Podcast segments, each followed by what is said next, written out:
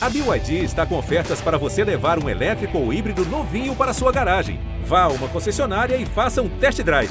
BYD, construa seus sonhos.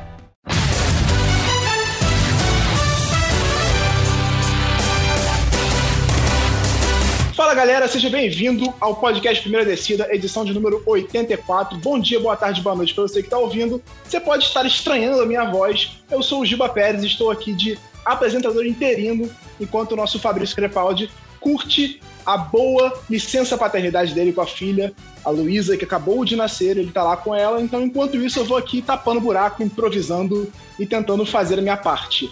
Hoje vamos ter um tema especial. Vamos começar a nossa análise das divisões da, da, da próxima temporada da NFL, começando pela divisão do campeão, o NFC South, a NFC South do Tampa Bay Buccaneers. Comigo aqui hoje, Clara Cazé. Bem-vinda, Clara. Oi, gente, boa tarde. Depois de muito esforço, consegui finalmente entrar e fazer essa primeira descida com vocês. É um prazer. Conosco também o nosso querido Rafão Marques. Boa tarde, Rafão. Boa tarde, Giba, Clara, queridos ouvintes. Para quem não acompanhou, não sabe o que aconteceu, foi uma epopeia o que a Clara passou para conseguir entrar aqui com a gente. Ainda bem que deu certo. Bora lá começar essa análise de divisões aí que é tão importante e que a gente gosta tanto de fazer antes de começar a temporada.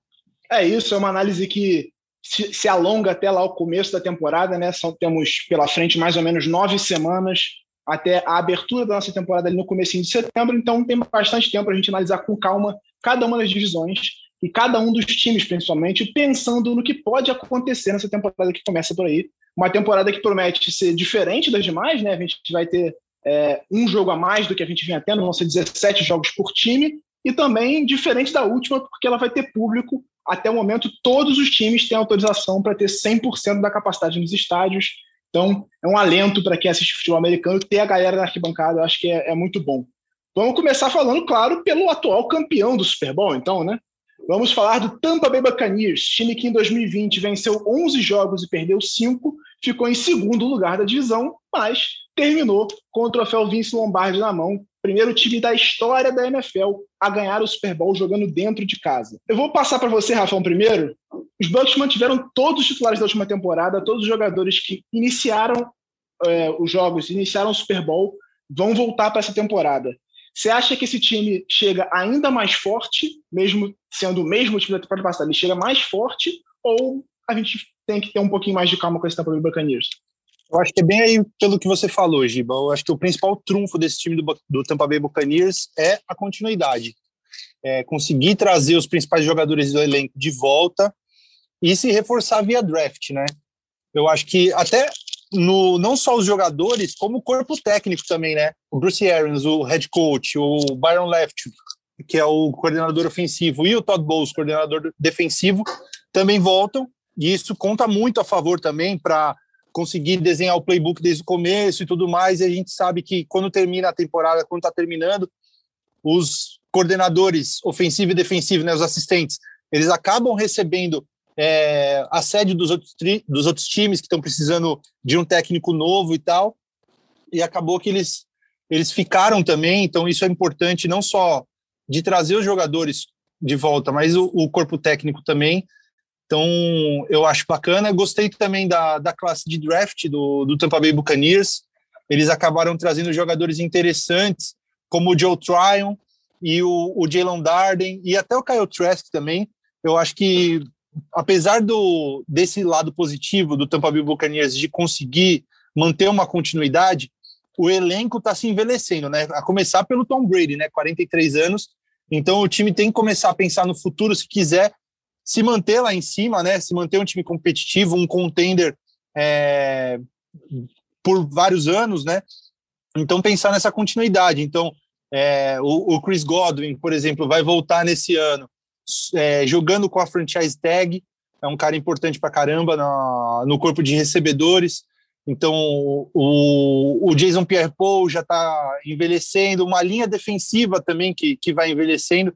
Então, até por isso o time conseguiu trazer jogadores que, que possam, daqui uns dois anos, assim, assumir essas posições e, e se, se tornarem é, bons contribuidores já para esse time do, do Tampa Bay. E você, claro, o que você espera desse Tampa Bay Buccaneers, time que chega sobre as pompas de seu atual campeão? Cara, eu acho, eu já sou mais, mais da linha calma, né? É, eu acho que muito do futebol americano, da química de um time, de ser campeão do Super Bowl, claro que passa pela qualidade, pela, pelo um bom quarterback ou um bom destaque, mas eu acho que tem muito a ver com o momento do time. Eu acho, acho que o Brady pegou o time do Tampa Bay e se uniu nesse momento de vamos ganhar, vamos voltar a ser respeitado, vamos ganhar o Super Bowl em casa. Então, assim, eu acho que você precisa saber se eles vão ter a mesma gana que tiveram no último ano, né? Tipo, você vê o que o, o, o Mahomes, ele, ah, voltou para o Super Bowl, voltou para o Super Bowl, mas no Super Bowl deu uma amarelada que ele não deu no primeiro. Então, eu acho que é muito questão de momento e eu sou mais do time da calma para ver o que, que o Tampa Bay vai apresentar primeiro e, tipo, avaliar depois se eles vão efetivamente tentar esse bicampeonato. É, eu acho, eu concordo um pouco com cada um. Eu acho que entra um pouco a questão de, de fato, a continuidade é muito importante, o time tende a ser melhor, obviamente, mas também a gente tem que lembrar que a temporada do Bucks foi boa, mas não foi excepcional. Os playoffs foram sim muito bons, mas aí você tem um pouco ali do, do Saints que sempre decepciona. É, eu acho que o jogo contra o Packers foi excepcional. Aí foi quando o time atingiu o auge para depois no Super Bowl consolidar ele. Mas também tem que lembrar que no Super Bowl o próprio Chiefs estava com trocentos problemas de lesão. Então eu, eu acho que é um time bom, mas não é um time excepcional. Não que a gente tenha, nesse momento, na temporada, times que você olha e fala, nossa, esse time é excepcional e é favoritaço. Acho que nem o próprio Chiefs, que a gente vai falar mais pra frente em outro episódio, é, entra com tanto favoritismo quanto entrou na última temporada, por exemplo, porque na última temporada a gente viu um Chiefs que teve que ele entrava como franco favorito e ele começou a ter vários problemas, principalmente na linha ofensiva, e ele reformulou completamente. A gente não sabe como vem o Chiefs nessa temporada. Então eu acho que o Bucks nesse momento é talvez o principal time da liga, justamente por causa da continuidade, mas não acho que seja um time imbatível, como eu, eu acho que, que pode ser pintado por causa da continuidade também. E quanto Total. ao Tom Brady, né, quanto ao Tom Brady, é, que, que o Rafão citou, eu já desisti de duvidar dele, né? Acho que a gente não, não pode, já percebeu, acho que já está claro para todo mundo que não dá para duvidar do Tom Brady. Mas eu acho que na última temporada, ele tinha aquela meta que era consolidar o legado dele, mostrando que não, ele não era fruto do sistema de, do Patriots. Não que ele precisasse, mas enfim, eu acho que existia um pouco dessa motivação. Será que ele vai entrar com a mesma motivação esse ano? O que, que você acha, Clara? Eu acho que o erro do ano passado foi falar: ah, o Tom vai se aposentar na Flórida, a Gisele cansou de passar frio em Boston. E aí o, o homem veio na força do ódio e falou: não, eu vou ganhar isso aqui. Só que eu, eu acho que, assim, é, muito por causa da idade, eu acho que o Tom tá indo para um caminho de aposentadoria, né? Eu acho que também ele vê um cara como o Breeze se aposentando e tal, ele sabe, tipo, eu sou o próximo.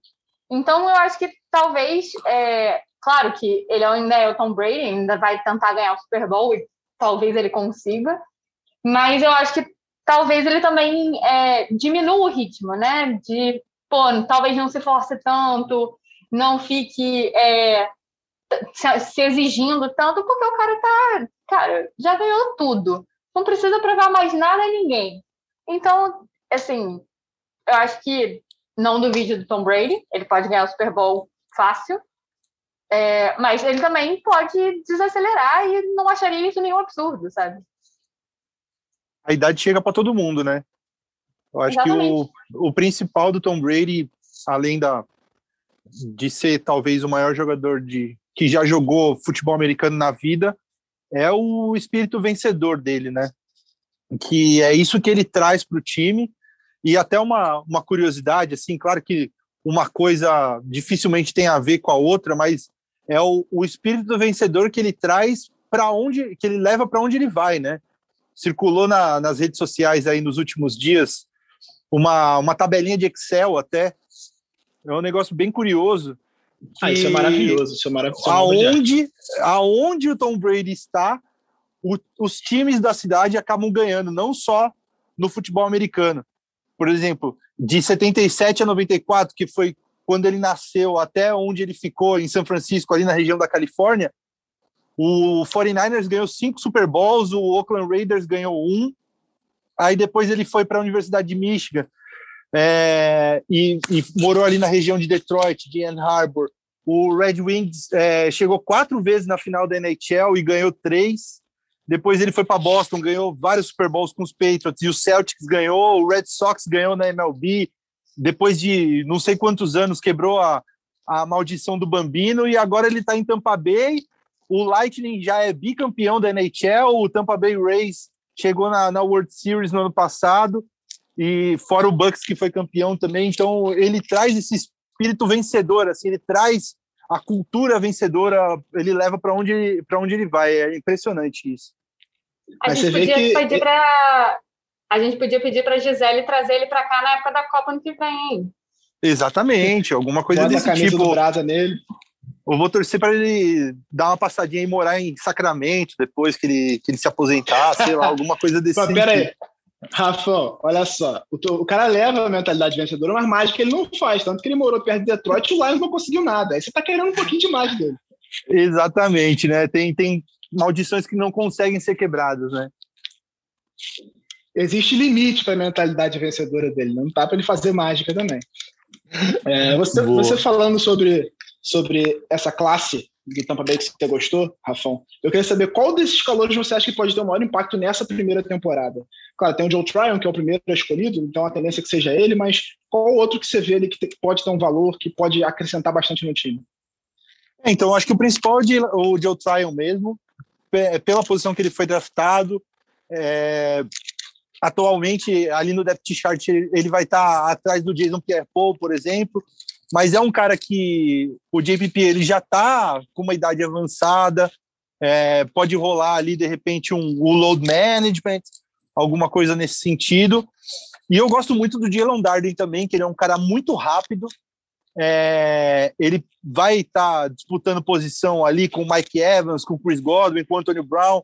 Então ele pode. O, o próprio Scottie Miller, que foi um alvo muito usado pelo Tom Brady no ano passado, mas pode ser que, de repente, pela formação que o, que o Tampa Bay usa, jogando com, com três wide receivers, de repente ele tenha mais chances, de repente, numa lesão ou também para poupar jogadores, ele possa ter uma chance e, e de repente, logo de cara, já, já abraçar assim, uma, uma chance. Mas eu acho que principalmente esses. O, o Kyle Trask dificilmente vai, vai ter chance de jogar, também acho que ele não está pronto ainda mas se botar alguns nomes, eu acho que de cara o Joe Tryon e o Dylan Darden. Clara, concorda? Claro, eu concordo. Eu acho que esses dois são, são os maiores é, que vão causar maior impacto externo, assim. Mas eu acho que o Trask ele vai ter um papel importante nessa temporada, que é causar um impacto interno. Eu acho que, como o Rafa falou, ele não está pronto ele ainda tem mais um, um, dois anos, e, cara, ele vai aprender com o Tom Brady. Ele não, não é um quarterback tão móvel assim, então ele vai aprender de um cara que tem, forçando muito a barra, as mesmas características que ele. É, e aí ele vai aprender do melhor, e eu acho que isso vai. É, eu sou, eu sou, como uma torcedora do Philadelphia Eagles, eu sou a entusiasta dos quarterbacks reservas, né? Não, não pode ser diferente. E eu acho que isso vai. É, você tem que.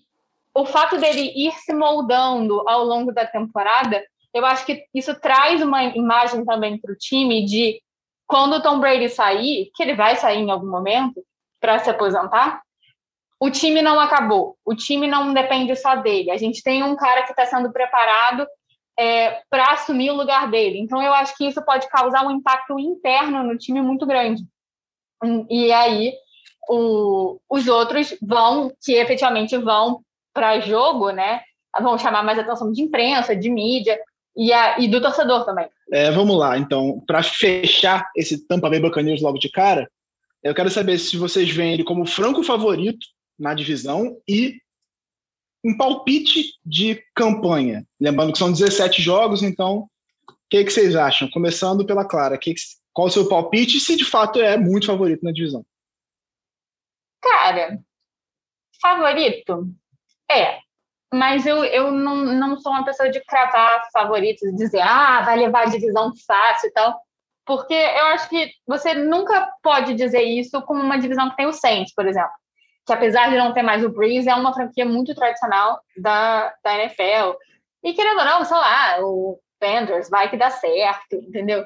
Mas eu acho, eu acho que assim, se eu tivesse que apostar hoje, obviamente eu apostaria no, no Tampa Bay ganhando a, a divisão e, sei lá, uma campanha.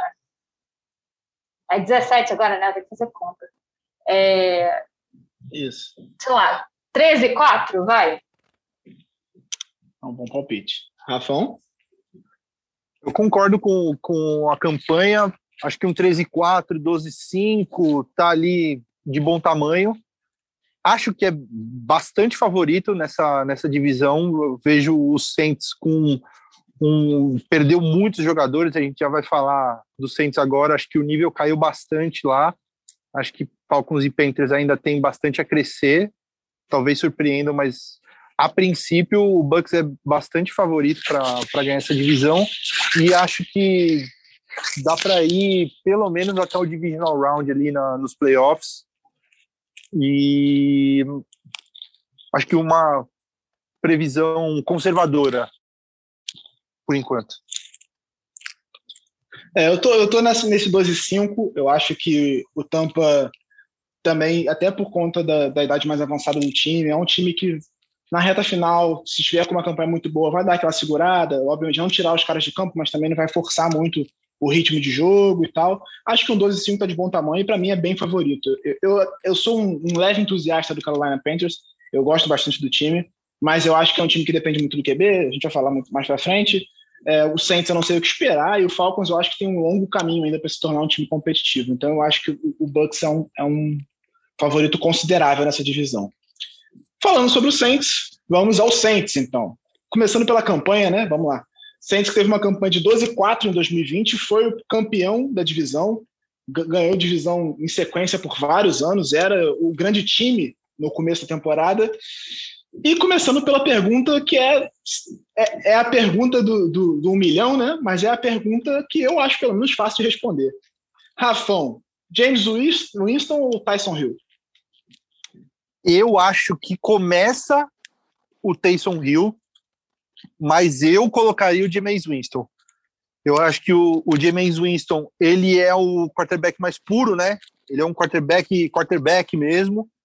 Ele é um cara que no Tampa Bay Buccaneers ele cometia muitos turnovers, não cuidava bem da bola, sofria muitas interceptações.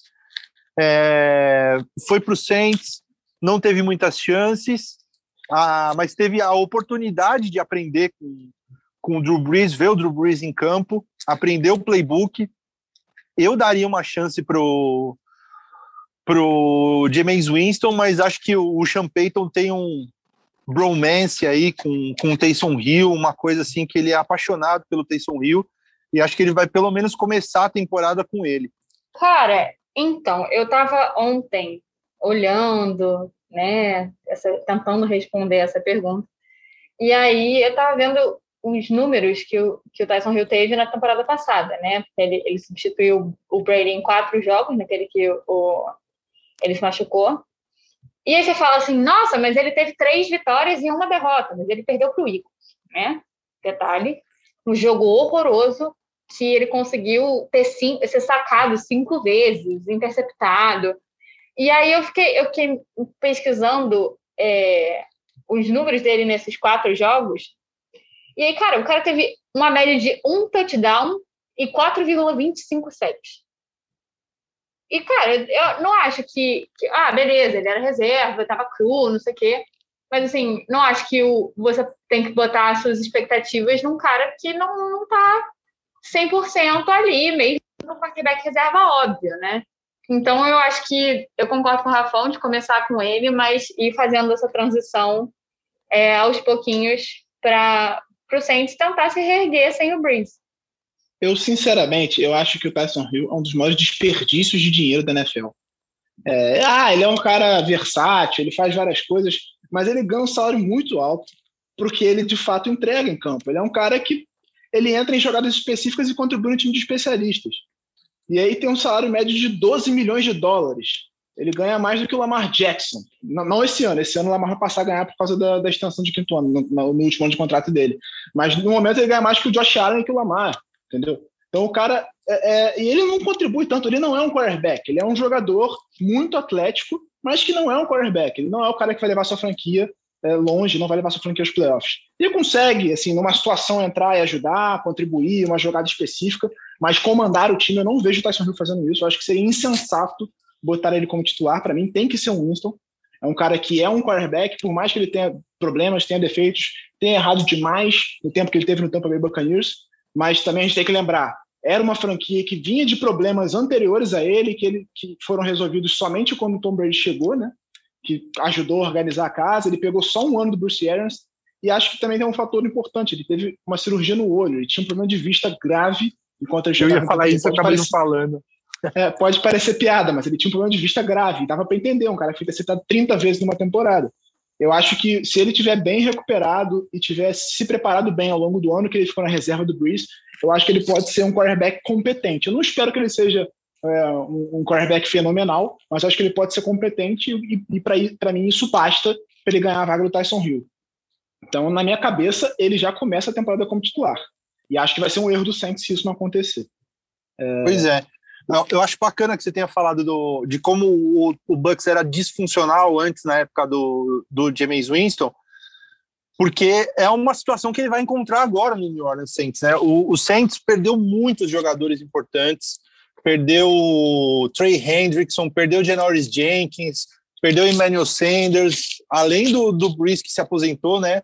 Mas só para citar alguns, e o Jared Cook, é, o com Alexander é, é free agent ainda. Então perderam vários jogadores importantes nessa free agency, porque o time estava numa situação calamitosa de cap.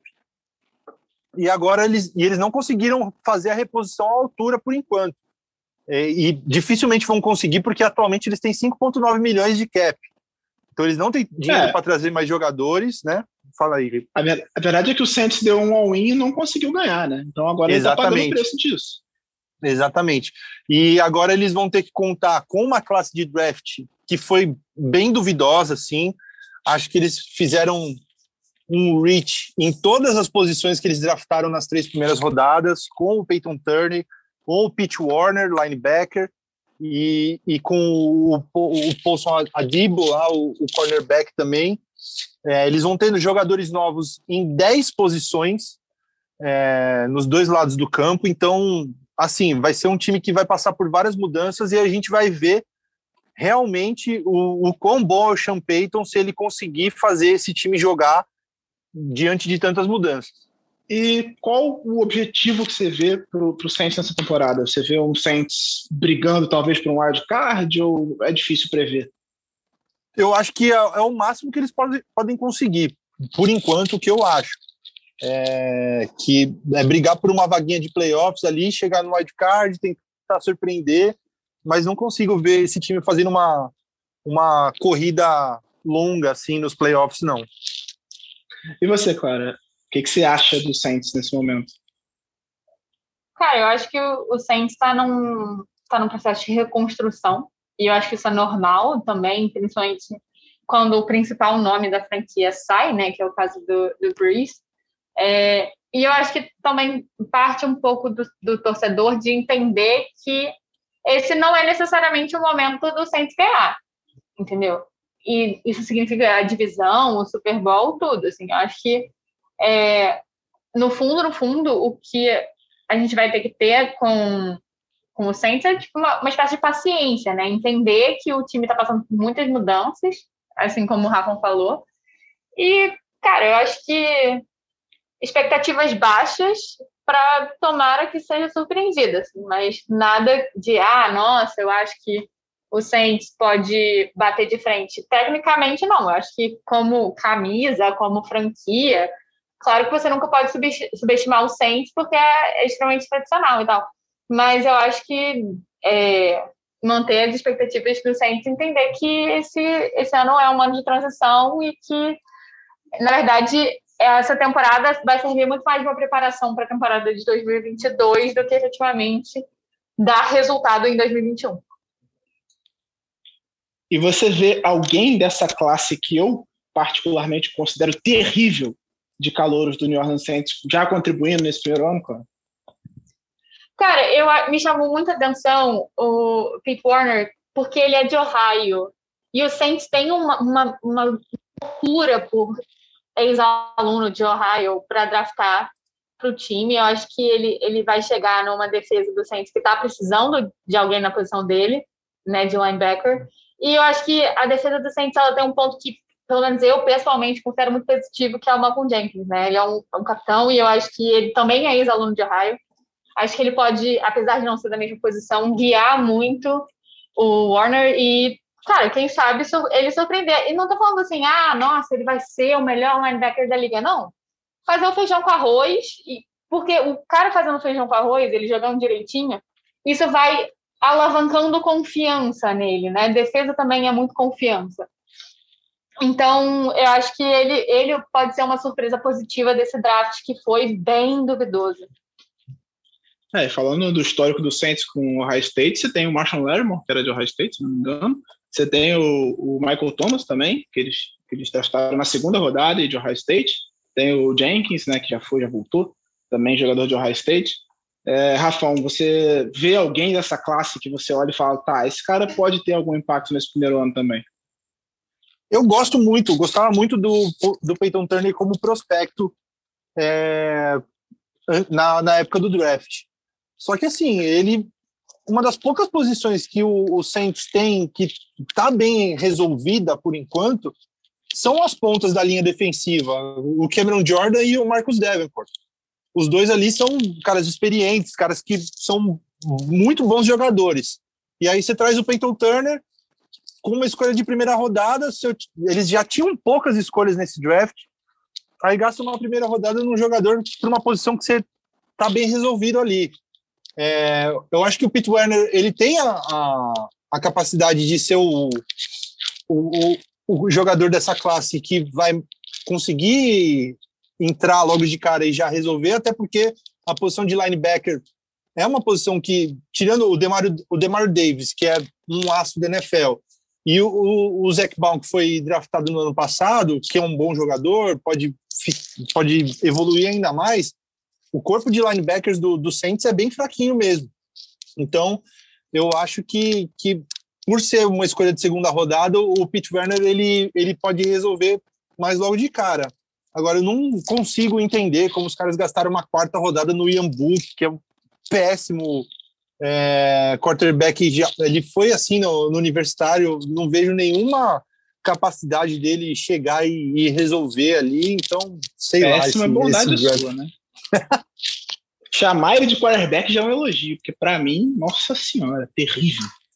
É, é. Vocês acham que vocês acham que o, o Saints negligenciou um pouco a posição de, o setor de recebedores, né? Eles tirando o Michael Thomas, que ano passado sofreu com muitas lesões, foi suspenso por indisciplina, então você perdeu ele por vários jogos. Quem tinha no fantasy ficou revoltado, eu, por exemplo.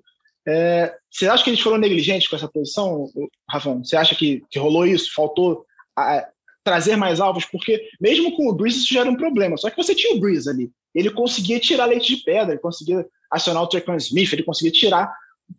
Eu tenho a teoria de que ele criava alguns recebedores às vezes. Mas agora você já não tem mais o Breeze. Então você precisa também ajudar o seu quarterback.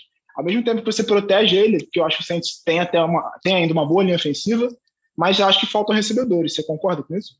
Total, total. Eu acho que, tirando o, o, o Michael Thomas, que é um astro, mas tem esses problemas de, de lesão, e no máximo ali com o Smith, é, o time precisava de um wide receiver a mais, e principalmente no draft. Dava para ter deixado o Peyton Turner ali, que ele tinha uma previsão de ser um cara de segunda rodada, e atacar um wide receiver logo de cara no draft. Tinham bons nomes ainda na, disponíveis na, na, na época que o na hora que o Saints escolheu na primeira rodada. Tinha o Elijah Moore, tinha o Rondale, o Rondale Moore, tinha o Terrence, o Terrence Marshall Jr. Então tinha vários caras ali que dava para eles terem ido logo de cara assim e e resolver um pouco essa posição de wide receiver, um cara para ter ali do, do lado oposto do, do Michael Thomas mas não fizeram isso e não conseguiram também, não tinham dinheiro para trazer ninguém na, na free agency. Então, além de tudo, tem isso. O cara que, que vai assumir a posição de quarterback ali, seja o, o Taysom Hill, seja o, o James Winston, ele vai ter um problema muito claro ali de, de wide receiver. Claro, o, o Alvin Kamara é bastante usado no, no jogo aéreo também, é talvez o melhor running back da liga, um top 3 atualmente dos running backs, mas falta falta sustância aí nesse, nesse corpo de wide receivers. E eu acho Passando... que tem uma questão também. Ah, cara. Vai, acho que tem uma questão também. Isso que o, o Rafão falou, é, eu acho que quando você tem, olhando de fora, né, como outro time, quando você tem é, um quarter, um, independente de qual, qual dos dois for, um quarterback novo, você não tem um corpo de recebedores tão é, imponente, né? Você cria essa instabilidade, você automaticamente pensa, a jogada óbvia é dar para o Camara correr. E aí, consequentemente, isso também vai ficar sendo a jogada marcada. Então, eu acho que o Saints não vai poder é, ficar dando só a bola para o Camara, dando só a bola para o Camara, e vai ter que se reinventar é, nessa, nessa questão do ataque, né? É, principalmente também, acho que entra o fator das blitz vão ser muito mais frequentes, porque você, se, se você não tem alvos, às vezes você tem o Michael Thomas, mas você não tem muitos alvos, você não consegue se livrar rápido da bola, e aí a galera vai mandar a blitz para cima, e aí já não tem linha ofensiva que segure muita blitz em cima, né? É, Apesar das vamos... pontas de linha serem bem competentes, né? Talvez ah, a melhor acho... ponta de linha que tem no, no na, na, NFL. O Teron Armstead de left tackle e o Ryan Ramchick de right tackle, que inclusive renovou o contrato nessa temporada e ganhou um caminhão de dinheiro. É, eu acho a linha de Saints muito boa. Só que é aquilo, quando você não consegue desafogar, você acaba vindo muita blitz, a linha não tem como segurar quando tem mais jogador do que tem gente para bloquear. Então, você precisa ter um jogo terrestre muito bom, você precisa ter opções de passe que consigam se livrar da marcação rápido também para conseguir fugir dessas blitz. Então, acho que isso pode ser um problema também para o Saints, é, que tem bastante, né? Então, vamos lá. Seguindo agora, hora de falar do, do terceiro colocado da divisão na temporada passada, Carolina Panthers, teve uma campanha de cinco vitórias e 11 derrotas. Eu, particularmente, considero que a campanha do Panthers foi um pouco mentirosa. O time não é tão ruim para cinco vitórias e 11 derrotas. Acho que chegou um, além das lesões, a lesão do McCaffrey, que foi vital para enterrar as esperanças do time. É, no final da temporada, quando ele já via que não tinha muita esperança de chegar longe, o time meio que perdeu o nível de, de concentração e acabou perdendo alguns jogos que poderia ganhar, mas fez um jogo muito duro contra o, o Kansas City Chiefs, por exemplo, eu acho um time de potencial. Clara, pergunta também de um milhão, essa, essa é de um milhão mesmo. Sam Darnold tem salvação no Carolina Panthers? Cara, eu vou dizer que sim. Por quê? Sam Darnold tem 24 anos. Ele tem literalmente a minha idade. Eu acho meio bizarro que o cara tenha a minha idade e tá, tipo, jogando na NFL, mas tudo bem. É, tem mais novos, inclusive. E eu acho que, cara, ele chega de um entorno muito ruim, né? Ele, ele estava no, no Jets, que é uma bagunça, que entrou naquele ciclo vicioso de pior time da liga, que ninguém nada dá certo e tudo dá errado e, e ele vai para o Panthers que é uma, uma querendo não um ambiente mais tranquilo e que tem um entorno melhor do que o time do, do meu Deus do Jets. Jets. faltou o nome faltou o nome é, e aí então eu acho que ele é, Carolina tem uma defesa que eu acho que vai dar é muito muito mais tranquilidade porque quando você tem uma defesa forte e você sabe que se você perder a bola no ataque não é o fim do mundo, você consegue atacar mais tranquilamente. E eu acho que é isso que ele precisa, assim, uma tranquilidade. E eu acho que ele não tá, ele não é um caso perdido não. Rafão concorda com isso? Concordo, concordo. Acho que ele vai chegar numa situação bem mais tranquila para ele atuar é, com um coordenador ofensivo muito bom, o Joe Brady. O Matt Rule também um ótimo head coach jovem, né? São mentes jovens que, que podem tentar é, um negócio mais diversificado, um ataque é, diferente. Gosto muito do corpo de recebedores que ele tem, com o DJ Moore, com o Robbie Anderson. trouxeram o David Moore do, do Seattle e ainda draftaram o Terrence Marshall Jr. no, no draft. Acho que é um corpo de recebedores de respeito, além de ter o Christian McCaffrey, que é um cara que é bastante usado também no jogo aéreo, então dá para dar uma bagunçada boa ali. É, o Tommy Tremble era um dos melhores tight que estava disponível no draft também. O, o, o Panthers conseguiu trazer. E acho uma curiosidade bacana que eles trouxeram também do Arizona Cardinals o Dan Arnold. Então vai ter o Sam Darnold e o Dan Arnold. Tem que tomar cuidado ali, o cara que estiver narrando o jogo do, do Panthers, para não, não se confundir na hora e tal. Mas um outro ponto positivo também do, do Panthers é que eles estão reconstruindo a defesa já nos últimos dois drafts, né? O draft passado, se eu não me engano, eles trouxeram só jogador de defesa, o draft inteiro. É, é, pegaram o Derrick Brown logo de cara, que é um defensive tackle. Na segunda rodada trouxeram o Yetur Grosmatos. A defesa aos poucos. Gostei muito que eles trouxeram o Davion Nixon, outro defensive tackle nessa, nesse draft.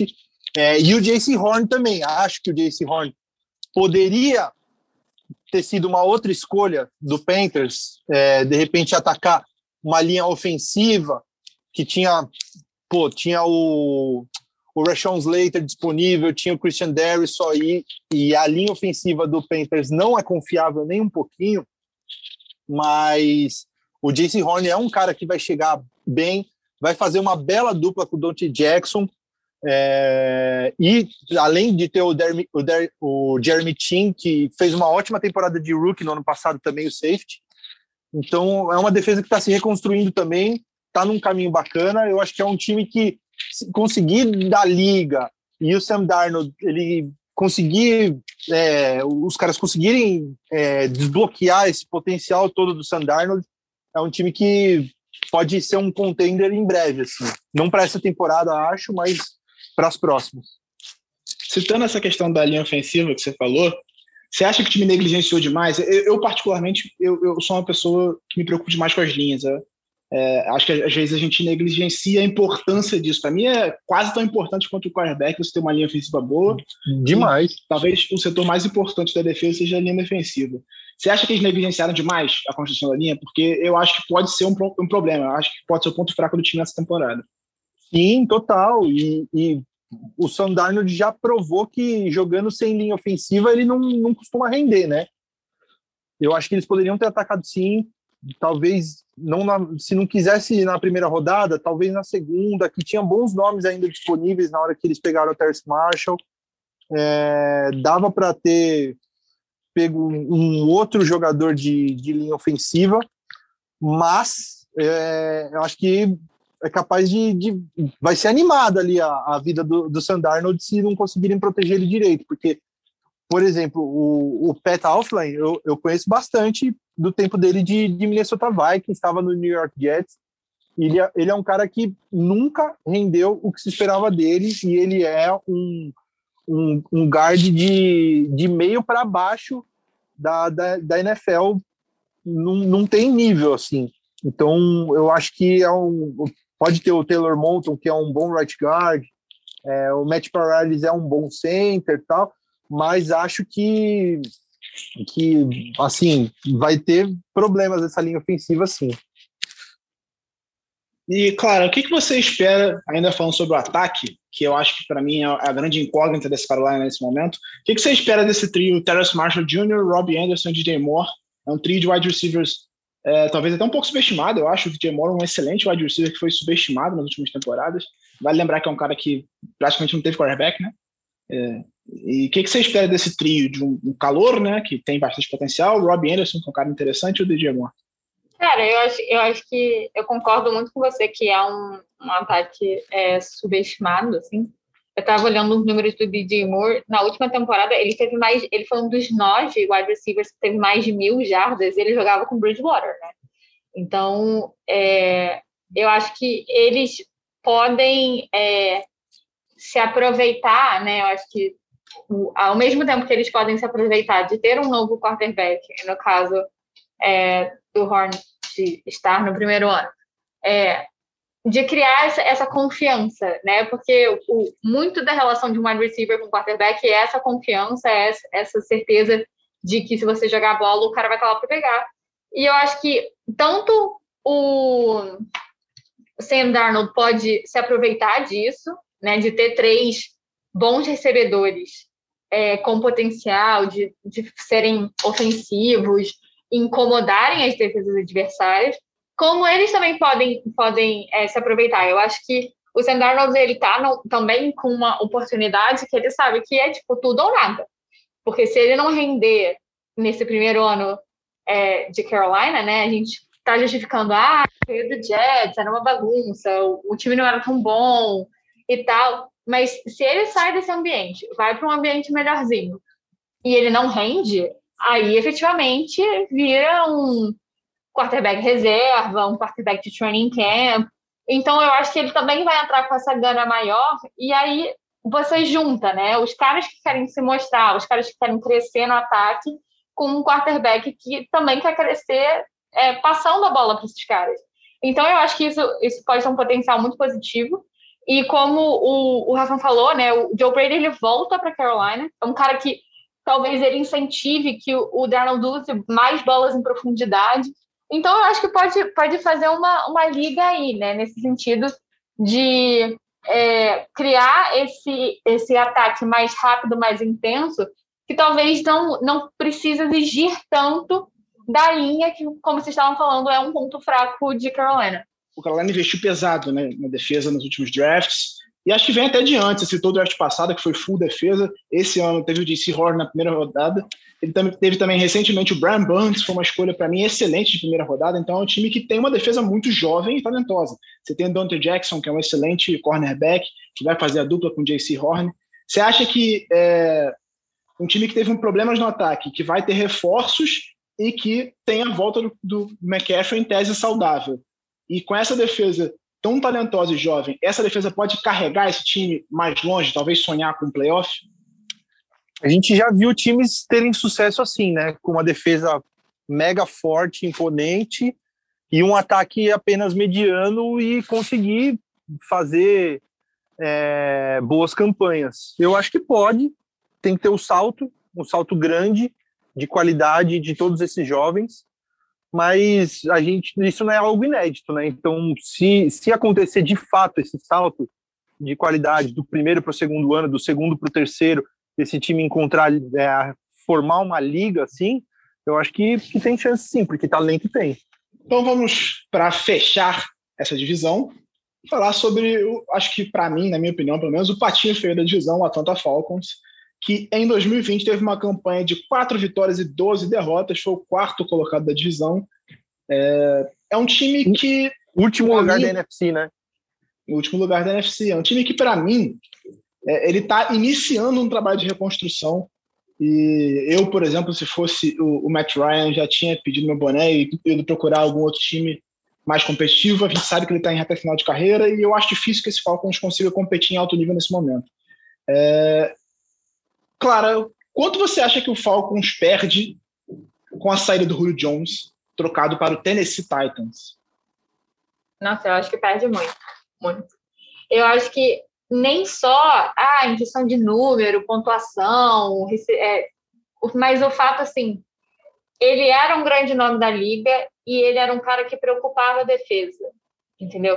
Então você nunca, você é, se você estava defendendo a Atlanta no ataque, você não pode, você não subestimava um cara como o Julio Jones, assim como você não subestima outros grandes recebedores da liga.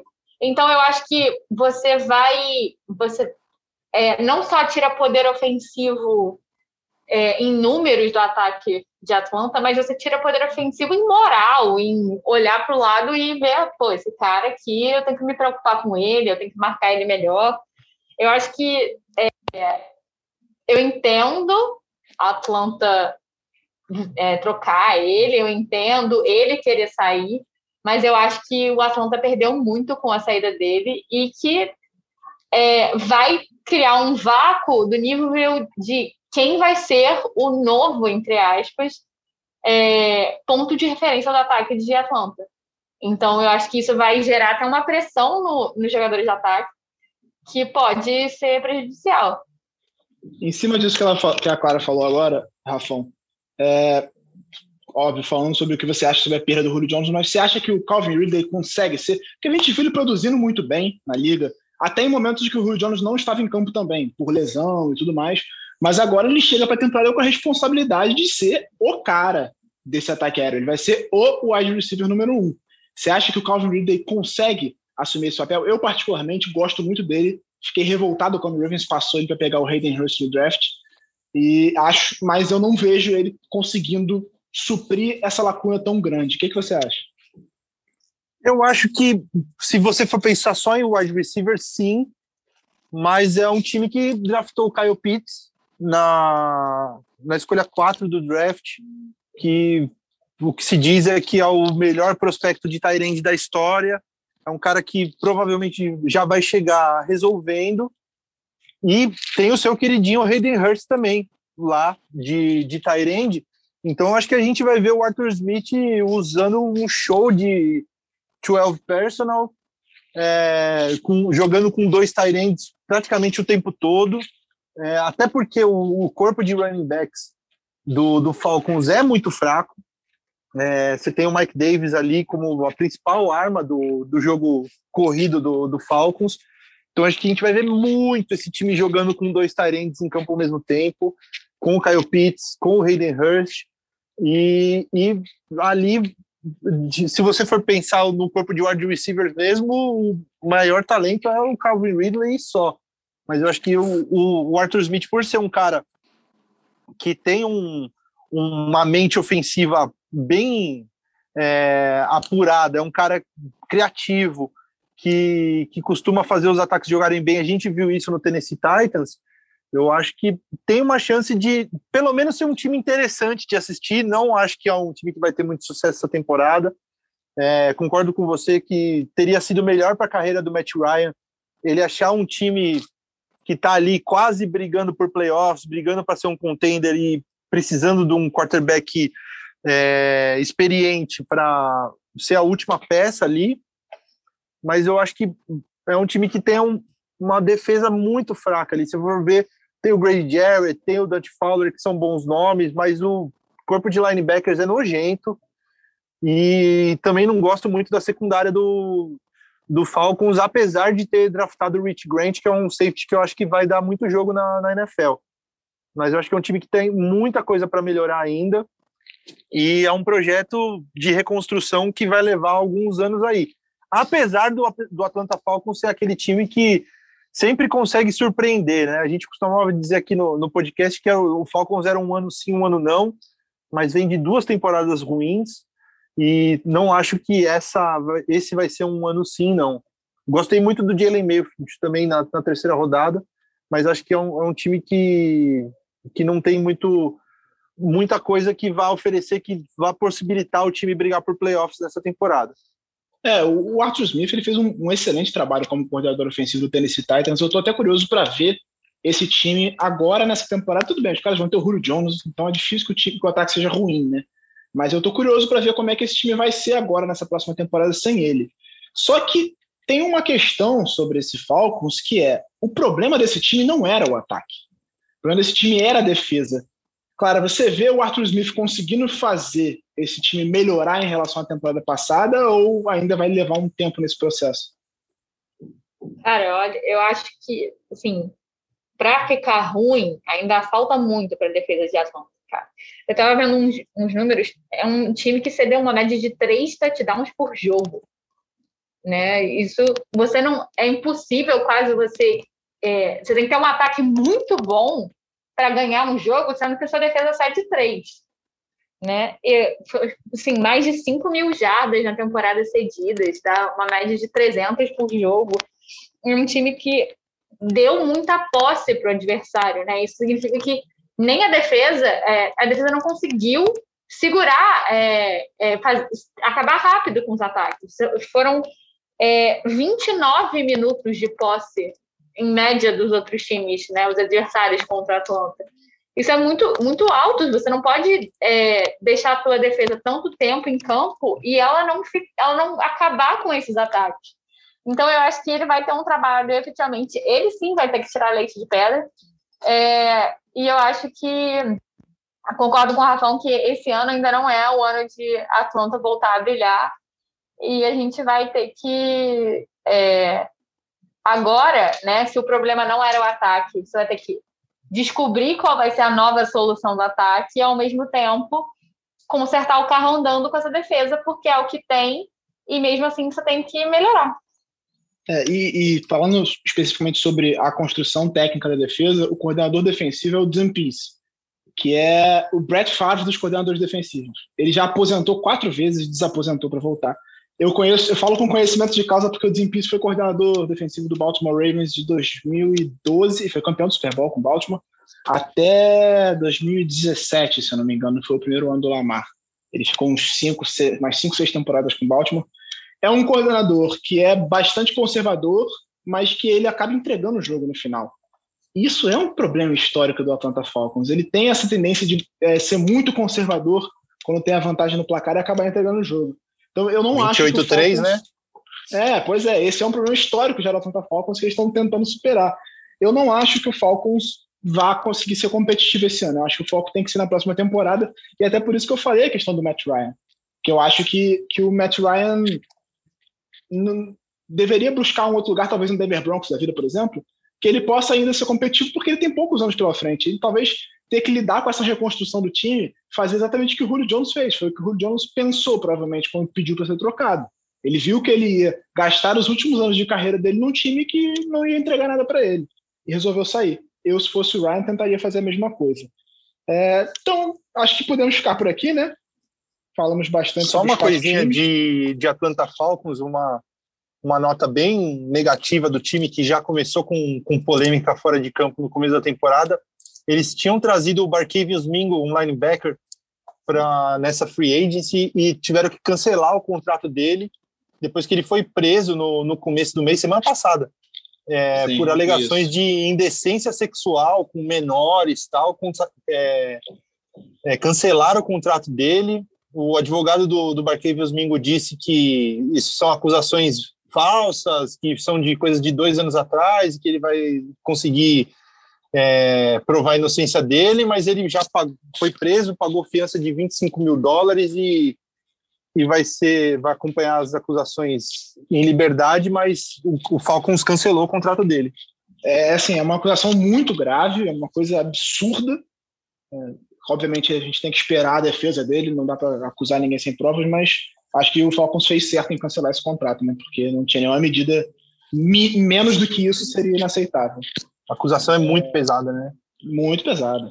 É, sobre não, a novela. Bom.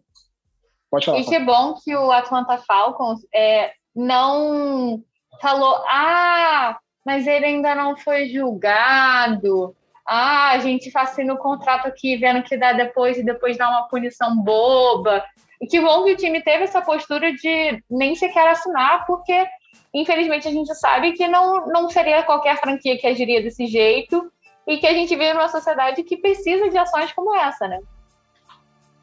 Certamente. a gente já viu o NFL muitas vezes negligenciar coisas assim, né? Teve o, caso do Ray Rice, que foi absurdo, e outros casos a gente vê aí, Tyreek Hill jogando, é, o Karim Hunt jogando ainda, o Karim Hunt tendo filmagens dele, dele fazendo o que ele fez, e sabe que a NFL é muito negligente em vários pontos, e que bom que o Falcons tomou uma medida acertada. Para quem espera atualizações da novela Aaron Rodgers, é, ele segue na mesma, disse que vai é, aproveitar esse último mês, essas últimas semanas, e que vai tomar uma decisão nos próximos dias. Então, Caso tenhamos alguma atualização, a gente volta aqui para falar especificamente sobre isso. Não teve nada de novo por enquanto. Acho que podemos ficar por aqui, né? Sim, falamos bem. Falamos bem sobre os quatro times. Então, Clara Casé, forte abraço. Sempre um prazer ter você por aqui. Obrigada, gente. É um prazer participar e estamos aí para tudo. Rafão, sempre um prazer conversar com você sobre o futebol americano, meu amigo. Um forte abraço para você também. Valeu, Giba, Clara, queridos ouvintes. Semana que vem, provavelmente gravarei daí, da cidade maravilhosa do Rio de Janeiro, já em esquema olímpico. E faremos juntos. É isso então, gente. Você que ouviu até aqui, muito obrigado pela paciência, muito obrigado por estar com a gente. O Primeira Decide está de volta de forma semanal agora. Vamos analisar todas as divisões daqui para frente e preparar para essa temporada que finalmente está voltando. Setembro sempre chega. Esperamos você aqui em todos os episódios e também um pouquinho de paciência, porque todo mundo aqui vai estar envolvido com as Olimpíadas, então a gente não sabe exatamente como será a nossa rotina, mas estaremos falando de futebol americano sempre. Um abraço para você que ouviu e até o próximo episódio do Primeira Decide.